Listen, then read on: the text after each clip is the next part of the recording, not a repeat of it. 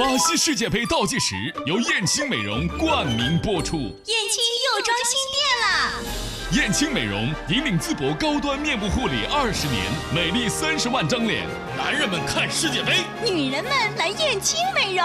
三幺幺五三零零。燕青美容世界杯，欢迎收听燕青美容世界杯。世界杯的大幕就将拉开，三十二强正在进行最后的冲刺。场外也有一群人在摩拳擦掌，他们预言着自己心爱的球队能走多远，谁能杀进最终四强。今天说的是借机炒作，芙蓉姐姐孙神争锋巴西，投行凑热闹。每到世界杯时，全世界都将目光投向绿茵场，不少商家和明星也都选择借机炒作一把。而南非世界杯上，芙蓉姐姐也不甘寂寞，只不过她支持的球队早早被淘汰，堪称衰神。那届世界杯，芙蓉姐姐一组巴西队造型的路野仙踪大力神杯横空出世，不过在随后的四分之一决赛中，巴西不敌荷兰，惨遭淘汰。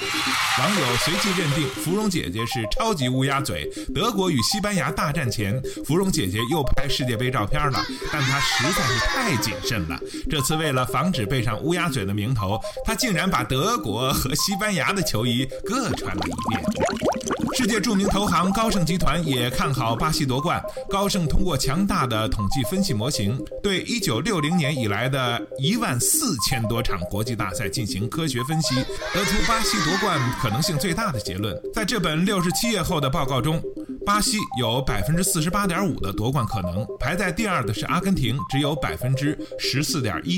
他们还预测，今年世界杯决赛巴西将以三比一战胜阿根廷。但高盛模型分析预测并不完全靠谱，比如上届他们认为巴西会夺冠，结果巴西止步八强，而位列夺冠榜第二的西班牙成为南非世界杯的冠军。轻，美容世界杯就到这里，我们下期再见。